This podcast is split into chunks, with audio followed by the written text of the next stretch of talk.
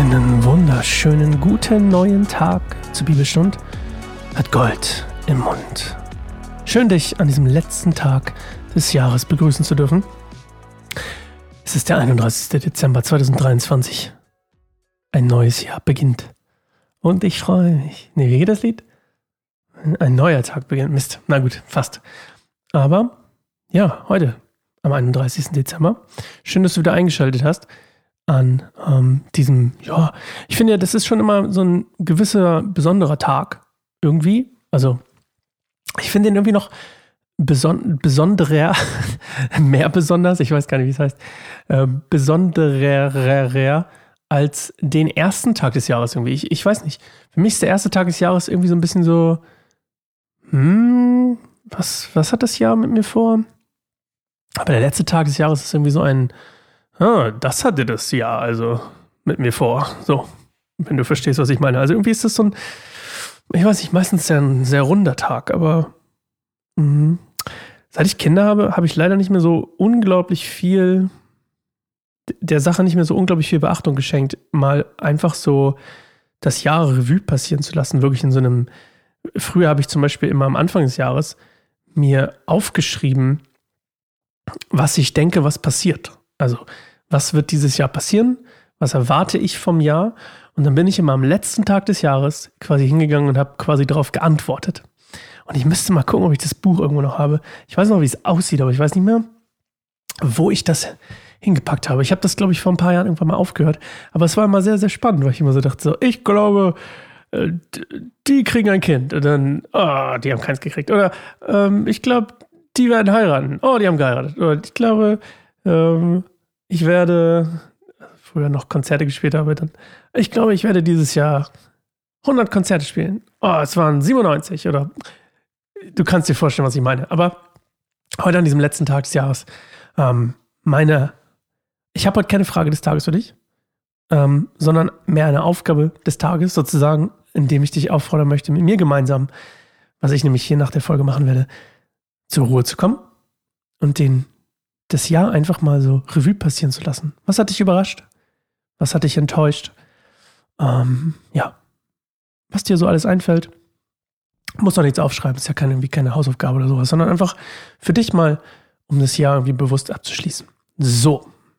Wir wollen einsteigen in die große Hure. Das klingt, ich hätte den Satz nicht so anfangen sollen, mit ich, wir wollen einsteigen.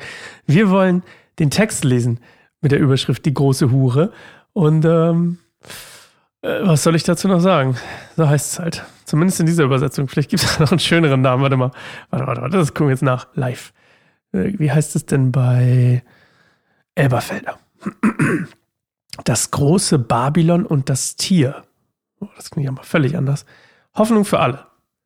Babylon, die große Hure. Ah. Okay, Luther sagt, die Hure Babylon. Wisst ihr was? Das werden wir einfach nehmen. Die Hure Babylon. Das werde ich mir jetzt hier aufschreiben. Das finde ich nämlich irgendwie besser als die große Hure. Die Hure Babylon. So. Viel schöner. Also, die Hure Babylon, wir werden es trotzdem in, wir lesen es trotzdem in der Neues Leben Übersetzung.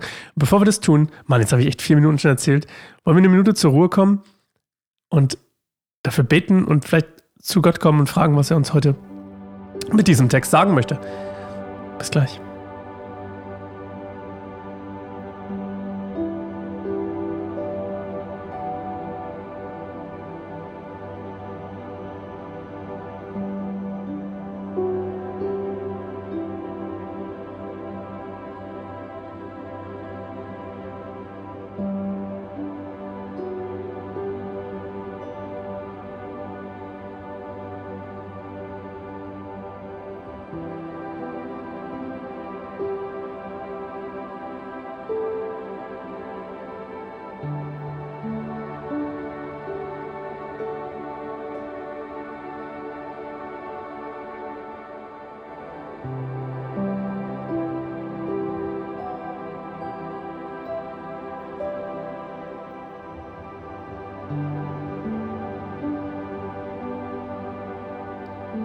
Einer der sieben Engel, die die sieben Schalen ausgegossen hatten, kam zu mir und sprach mich an.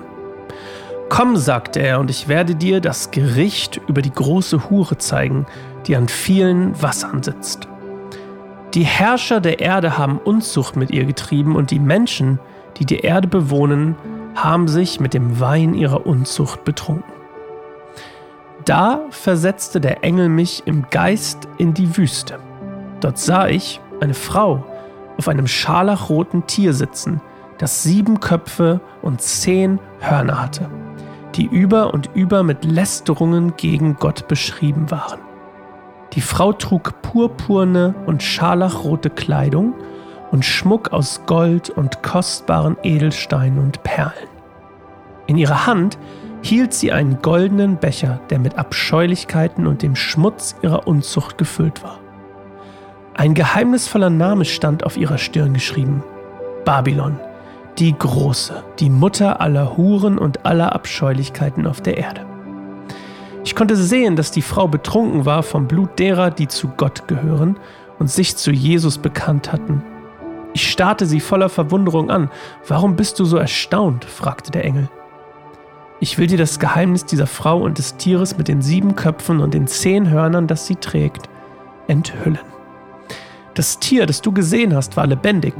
Es ist jetzt aber nicht mehr. Aber bald wird es aus dem Abgrund heraufkommen und in die ewige Vernichtung gehen. Und die Menschen, die auf der Erde wohnen, deren Namen aber nicht seit Erschaffung der Welt im Buch des Lebens geschrieben stehen, werden über die Rückkehr dieses Tieres staunen, das gestorben war.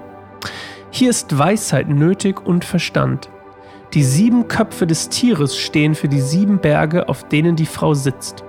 Und sie stehen auch für sieben Könige. Fünf Könige sind bereits gefallen, der sechste herrscht jetzt. Und der siebte wird noch kommen, aber seine Herrschaft wird nur kurz sein. Das scharlachrote Tier, das lebendig war und dann starb, ist der achte König. Er ist wie die anderen Könige und auch er wird in sein Verderben rennen. Seine zehn Hörner sind zehn Könige, die noch nicht an die Macht gekommen sind. Sie werden für eine Stunde königliche Macht erhalten, um mit dem Tier zu regieren.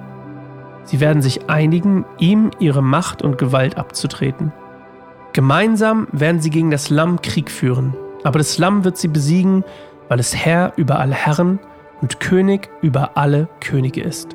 Und die, die zu ihm gehören, werden die Berufenen und die Auserwählten und die Treuen genannt.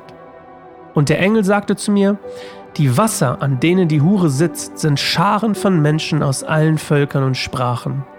Das scharlachrote Tier und seine zehn Hörner, welche für zehn Könige stehen, die mit ihm herrschen werden, hassen die Hure. Sie werden sie verwüsten, sie entkleiden, ihr Fleisch essen und ihre Reste im Feuer verbrennen. Denn Gott hat ihnen einen Plan eingegeben, der sie zu Werkzeugen seiner Absicht macht. Sie werden vereinbaren, ihre Vollmacht an das scharlachrote Tier abzutreten, bis sich Gottes Worte erfüllt haben. Und die Frau, die du gesehen hast, steht für die große Stadt, die über die Könige der Erde herrscht.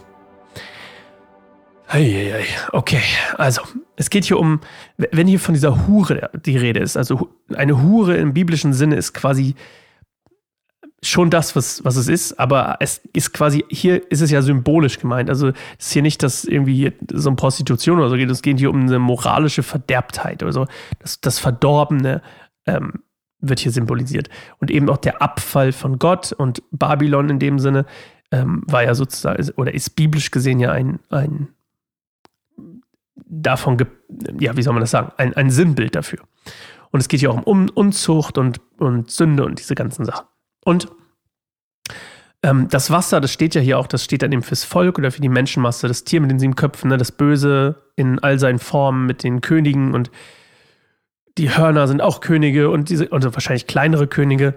Und ähm, dann die Namen auf der Stirn, das, das, ne, die, der Name auf der Stirn ist dann auch wieder wie das Siegel oder so, ne, so eine Bekanntmachung ähm, dieser, wer man eigentlich ist. Also wenn der Name auf der Stirn ist sozusagen sagt, hey, nochmal, ne, der Kontext, der Name früher war nicht einfach nur ein Name, den ich jemandem gegeben habe, sondern der, ich habe den Namen ausgesucht nach dem Charakter dieses, dieser Person. Das ist quasi die biblische Tradition. Deswegen bekommt ja auch zum Beispiel Jakob einen neuen Namen und wird dann Israel genannt. Oder Paul, Saulus wird zu Paulus, ne, weil, die, weil die Bedeutung sich ändert. Und deswegen Namen in der Bibel, wenn wir zum Beispiel auch singen im Lobpreis, ich preise deinen Namen und das über Gott singen, dann ist das nicht, dass ich jetzt irgendwie Gottes Namen so toll finde, sondern dass Gottes Charakter gepreist, gepriesen wird. Also sein Name sagt mir, ich kenne seinen Charakter, weil ich seinen Anführungszeichen Namen kenne. Ich kenne seinen Charakter und sein Charakter ist so und so und dafür möchte ich ihn preisen. Also ich kenne ihn, das ist basically das, was es bedeutet. Und in dem Fall etwas das Schlechte. Ne? Und ähm, dieses, dieses ganze Ding hier ist eigentlich, es gibt ja immer wieder in unserer wunderbaren Lebens, ähm, in unserer wunderbaren Welt, wollte ich sagen, verschiedene Situationen, wo Leute auch wieder kommen und sagen, das ist jetzt dieses große Tier oder das ist jetzt in dem Fall hier stellvertretend diese große Hure oder was auch immer. Oder es ist schon vorher gewesen, also das geht hier tatsächlich wortwörtlich um Babylon oder es geht um, um irgendwas anderes. Also es gibt tausend verschiedene Ideen, wie man das auslegen kann. Das sage ich dir ja schon von Anfang an. Sagen Leute, es ist Trump. Ne? Gibt es ja auch, Trump ist quasi hier der, der alle verführt und alle irgendwie, der quasi der, der Antichrist ist, so eine Sachen. Gibt es auch, oder Leute sagen, er ist Jesus. Also es gibt ja allen möglichen Kram. Wobei ich es immer wieder faszinierend finde, und das soll jetzt keine politische Wertung oder so haben, aber ich finde es immer wieder faszinierend, wie gerade wir Christen irgendwie so zu Leuten wie Trump irgendwie uns gerade so die amerikanischen Christen irgendwie immer zu Leuten wie Trump, so Populisten, hingezogen werden und denen auch irgendwie gefühlt in Anführungszeichen nachfolgen. Und ich finde das super interessant in dem Kontext zu lesen, dieser Offenbarung, wo es genau darum geht, dass ganz, ganz viele Menschen so eine Blender quasi dann dem Antichristen hinterherlaufen und, und sich von ihm quasi branden lassen, also das Siegel bekommen und den Namen eingravieren, diese ganzen Sachen. Und, ähm, und dass das quasi ihr Untergang ist. Und ich finde es immer wieder faszinierend, dann zu denken, so, warte mal, steht das da nicht? Und ist das nicht genau das, was, was so viele von denen dann auch irgendwie proklamieren, aber dann irgendwie, sobald dann jemand so Starkes kommt, ähm, ich habe das Gefühl, manchmal gerade wir Christen sehnen uns irgendwie nach, nach jemandem, der uns stark leitet. Aber, aber das ist auch nur mein, mein, meine Beobachtung, mein Eindruck von, von, solchen, von solchen Leuten. Und ähm, das hat auch gar nichts mit seiner Politik oder so zu tun, ne? also keine Wertung. Aber das, das ist einfach nur so von der Person her. Ähm, so ein Hype, gerade bei den Christen irgendwie in Amerika, so da, da mitschwingt irgendwie so. Weil er halt auch deren Werte irgendwie, zumindest sagt er das, ähm, vertritt. Oder sie sich zumindest bei ihm gehört fühlen. Ja, also es gibt hier gar nicht so viel. Ich habe auch keine Frage des Tages, habe ich dir ja schon gesagt. Und wir sind ja auch schon lang dran. Du sollst ja auch dein Silvester feiern. Hoffentlich mit lecker Essen, Raclette, was auch immer. Ähm, und wir machen das auch und ich freue mich, dass du mit dabei warst dieses Jahr bei Bibelstunde Goldmund. Das geht natürlich noch weiter. Wir sind morgen wieder da. Morgen ist übrigens mein Geburtstag. Ziemlich cool. Ähm, da machen wir auch eine Folge. Ich überlege mal, ob ich eine kleine besondere Folge mache, weil ich eigentlich gerne mit dir über mein Wort des Jahres für 2024 sprechen möchte. Das machen wir. Morgen machen wir mal einmal eine extra Folge, eine Bonusfolge. Mein Wort des Jahres 2024. Das sage ich dir morgen. Übrigens ist mir der, der Eindruck gekommen, dass es mein Wort des Jahres ist, in diesem Podcast, während ich ihn gemacht habe. Vielleicht kommst du ja schon drauf, welches Wort es ist. Also danke, dass du dabei warst, danke, dass du dabei bist und ähm, danke, dass wir zusammen die Offenbarung lesen. Ich würde es zwar auch alleine machen, aber ich finde es toll, dass wir in gewissem Austausch miteinander stehen, mal mehr und mal weniger und dass wir ähm, das zusammen lesen. Bis morgen. Hab einen guten Rutsch. Tschüss.